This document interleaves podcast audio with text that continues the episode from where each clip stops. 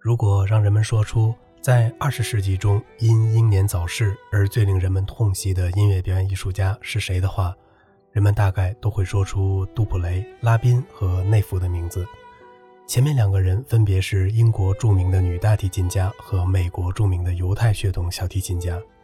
其中，杜普雷死于一种叫做硬皮症的不治之症，而拉宾则是被吸毒的恶习夺去了生命。然而，他们二人的故去，谁也没有像内弗不幸身亡那样更加令人惋惜。因为内弗是在自己的事业刚刚迎来辉煌的起步，且又表现出宽阔无量的前途时，因飞机失事而遇难的。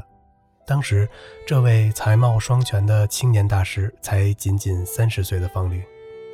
不幸的事件铸成了世界音乐表演艺术史上的憾事，音乐爱好者们闻讯惋惜之至。而内弗的恩师之一，法国小提琴学派的重要代表人物雅各蒂博，则因此事在身心上受到了沉重的打击，并从此一蹶不振，在四年后遭此同样的厄运身亡。也许有人要问，为什么内弗的死会使人们如此的关注和痛心呢？因为内弗的确是二十世纪小提琴艺术界中出现的一位盖世奇才，他那惊人的演奏技艺和常人无法比拟的艺术气质，使他成为二十世纪早期出现的一个美丽而耀眼的小提琴艺术新星。时至今日，许多人都在怀念他的同时感叹道：“如果内弗还活着的话，一定会以他那稀有的天才步入到超一流大师的行列中。”并成为整个二十世纪小提琴演奏艺术中无可争议的权威人物。吉纳特·内弗于一九一九年八月十一日出生在法国巴黎的一个音乐世家，他的母亲也曾是一位优秀的小提琴家。内弗幼年时就受到了母亲在音乐方面对他进行的不断熏陶和启蒙教育，后来又在母亲的指导下开始正规地学习了小提琴。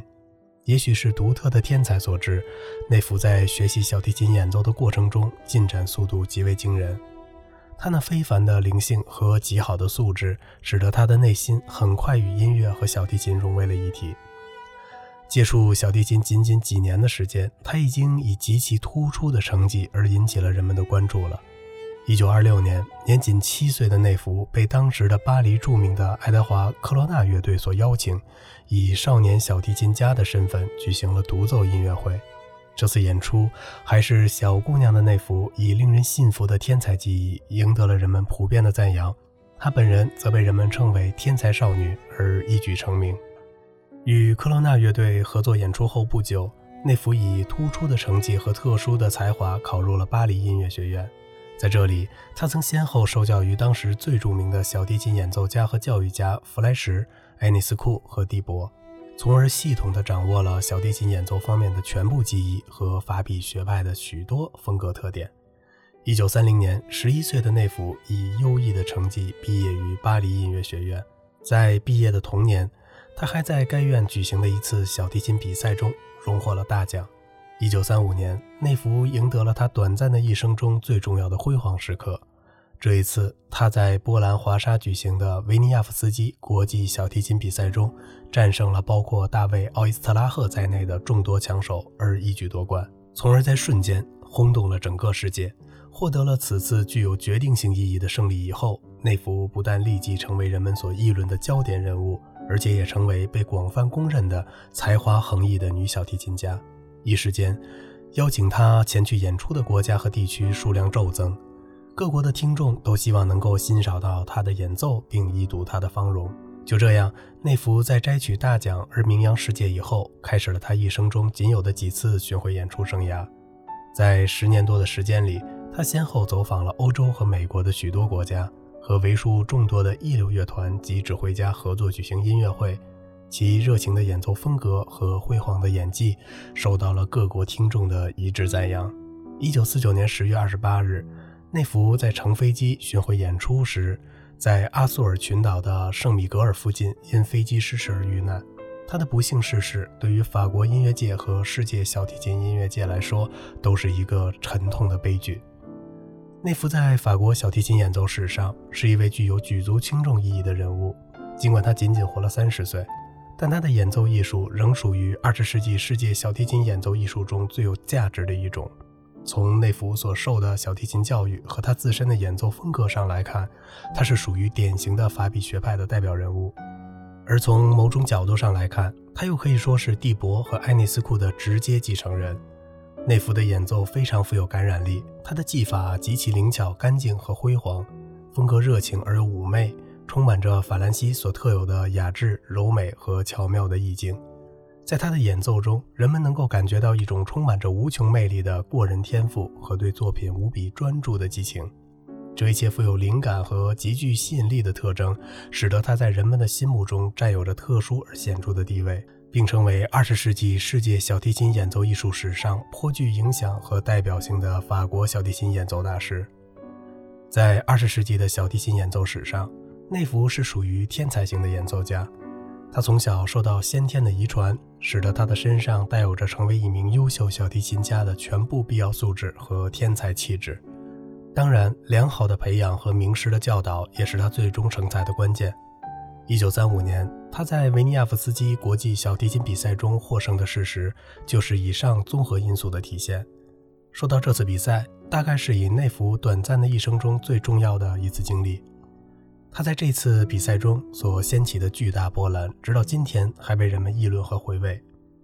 其中的主要原因，就是他在与后来成为二十世纪顶尖小提琴大师的前苏联小提琴家大卫·奥伊斯拉赫的较量中获胜。当时风华正茂的内弗年仅十六岁，而大卫·奥伊斯特拉赫则是二十六岁。最终比赛的结果是以内弗获得了第一名，大卫·奥伊斯拉赫获得了第二名。这样的结局有些出人意料，但它却是一个实实在在的事实。它证明了内弗作为一名天才的小提琴新秀是具有着坚强的实力和顽强的竞争力的。但是，尽管如此，这一结果在当时的一些人中也存在着不同的意见。有人认为当时的比赛结果并不十分公正，其中似乎存在着一些排忧主义的因素。甚至认为，1952年大卫·奥伊斯特拉赫的儿子伊格尔·奥伊斯特拉赫在同一比赛中获得第一名，多少有着对当年不公正的对待他父亲的道歉成分。然而，不管怎么说，内弗本身所具备的天才和实力是绝对不容否认的。就连大卫·奥伊斯特拉赫本人对这一点也是坚信的。他曾在这次比赛之后写信给他的妻子，必须承认，内弗作为一位卓越的小提琴家是异常有才能的。当他那天以令人难以置信的力量和强度演奏时，我对此就已深信不疑了。内弗虽然是一位短命且不幸的小提琴演奏大师，但他在有限的近二十年的演奏生涯中所产生的世界性影响却是颇大的。